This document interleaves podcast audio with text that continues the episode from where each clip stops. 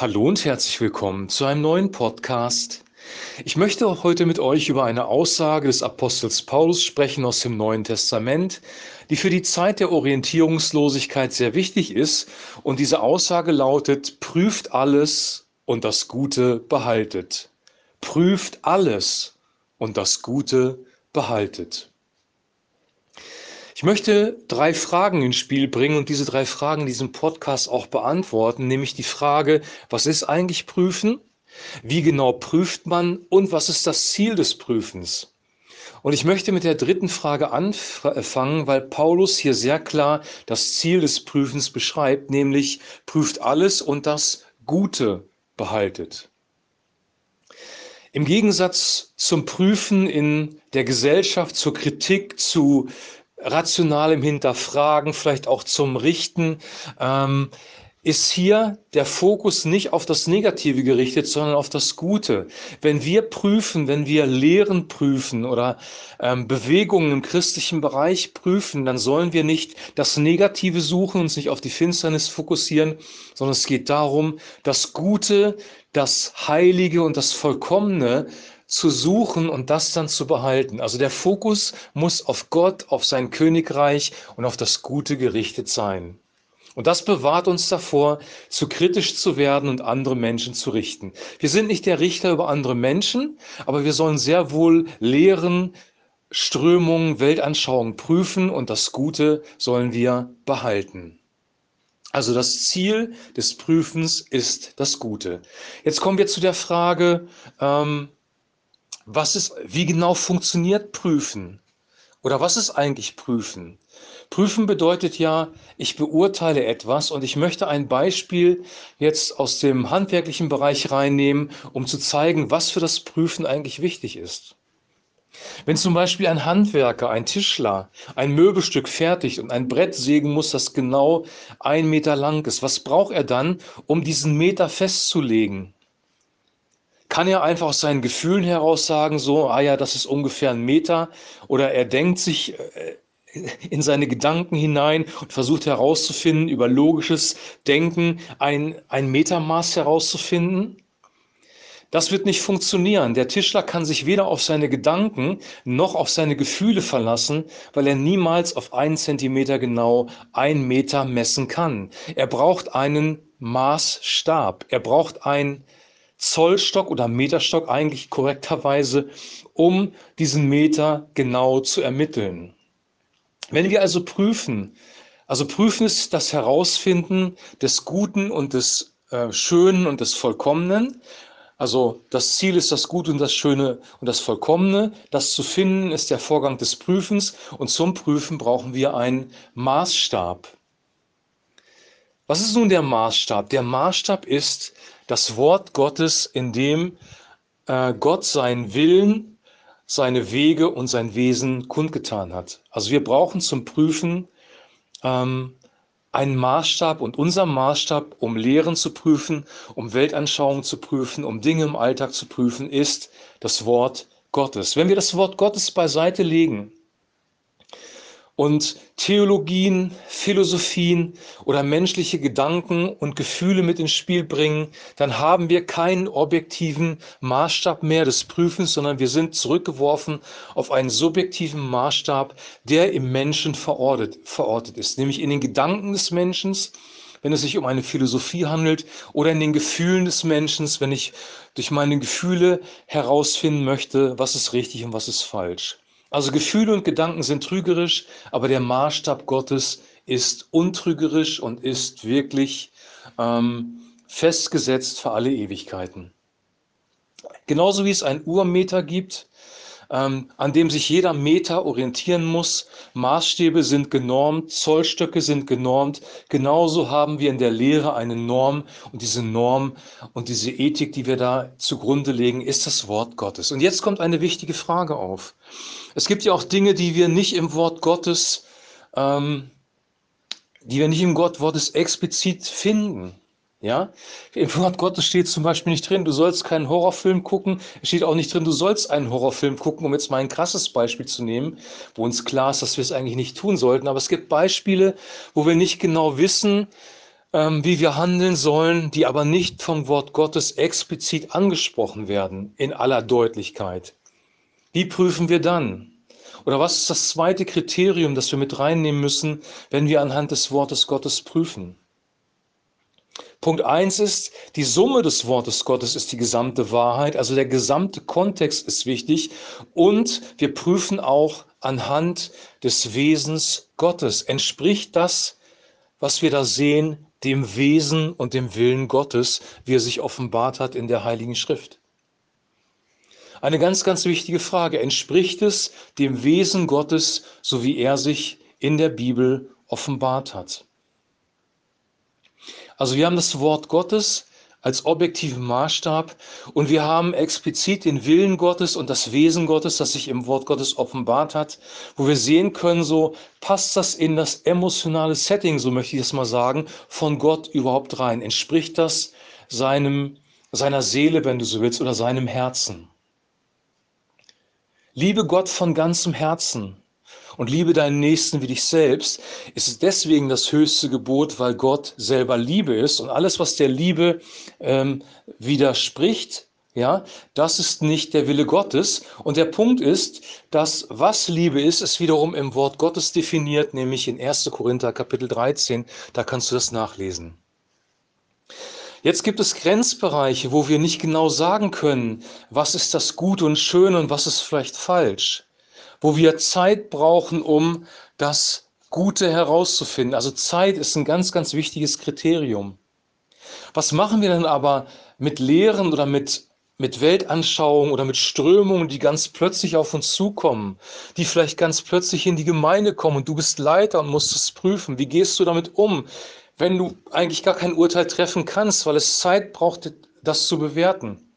Wie gehen wir damit um? Und ich hatte ganz konkret eine solche Situation in den Anfang der 2000er, wo wir eine Lehre damals in unserer Gemeinde in Bückeburg reinbekommen haben, wo ich ein mieses Gefühl hatte in meinem Inneren, aber es nicht genau benennen konnte. Die sich im Nachhinein auch als eine zerstörerische Lehre herausgestellt hat. Aber das wussten wir zu dem Zeitpunkt nicht. Und die Frage ist, wie gehen wir mit solchen Dingen um? Oder wenn wir merken, wir haben mit Menschen Beziehungen aufgebaut, wo wir merken, das sind eigentlich irgendwie toxische Beziehungen. Wir wissen gar nicht so genau, was ist jetzt das genaue Problem? Wie gehen wir damit um? Oder wenn es darum geht, bestimmte, in bestimmte Richtungen abzubiegen, weil die Denomination, in der wir drin sind, eine bestimmte Richtung geht. Und wir wissen nicht ganz genau, ist es der richtige Weg, ist es nicht der richtige Weg. Wir treffen tagtäglich Entscheidungen, aber manchmal ist es doch so, dass wir gar nicht wissen, wie wird eine Entscheidung getroffen, wie bewerten wir, können wir alles sofort einteilen in gut und böse? Oder richtig und falsch. Das können wir nicht. Das ist schon schief gegangen, als Adam und Eva vom Baum der Erkenntnis gegessen haben. Auch da hat das schon nicht funktioniert, wie wir dann in der Folge der Geschichte sehen können. Die Frage ist aber, wie, wie gehen wir, nehmen wir jetzt einen philosophischen Bereich oder einen Bereich wirklich von Lehre in der Gemeinde? Wie gehen wir mit etwas um, das auf uns zukommt, das wir nicht sofort bewerten können? In dieser Zeit, Anfang der 2000er in Bückeburg ist Folgendes passiert. Ich hatte plötzlich einen inneren Eindruck. Ich will jetzt nicht sagen, dass das alles vom Heiligen Geist sein muss, aber ich glaube schon, dass es davon äh, vom Heiligen Geist kam. Ich, ich sah ein, wie ein Holztisch vor mir. Ein massiver Holztisch und auf diesem Holztisch lagen Pilze. Und auf diesem Holztisch gab es Pilze wie zum Beispiel Champignons, die ich sehr klar identifizieren konnte, wo ich sagen konnte, das ist gut, die kann ich in meine Suppe reintun, in meine Pilzsuppe, die kann ich essen. Champignons sind gut. Dann gab es Knollenblätterpilze oder äh, Fliegenpilze, wo ich wiss, wusste, diese Pilze sind schlecht, die kann ich nicht essen, weg damit, bloß nicht in die Suppe rein. Und dann gab es eine dritte Kategorie von Pilzen, die ich nicht kannte. Ich wusste nicht, sind die giftig oder sind die nicht giftig. Meine Frage, würdest du diese Pilze in eine Suppe reintun? Und die Antwort ist eindeutig, natürlich nicht. Ich würde niemals Pilze, die ich nicht kenne, in die Suppe tun. Was machen wir mit diesen Pilzen? Verurteilen wir sie als Giftpilze? Nein, das tun wir auch nicht. Wir behandeln diese Pilze mit Neutralität. Wir legen sie vielleicht ins Regal, trocknen sie und warten ab, bis wir herausgefunden haben, was es für Pilze sind. Aber wir verwenden sie nicht für unsere Suppe. Wenn dir eine fremde Lehre begegnet, die du nicht einordnen kannst, lass sie nicht in dein Leben rein. Wenn dir jemand etwas versucht aufzudrücken im, im Bereich von Gemeinde oder Theologie, was du nicht einordnen kannst, lass es nicht in dein Leben rein. Prüfe es. Weil hier steht was ganz Wichtiges in dem Satz drin. Prüfet alles.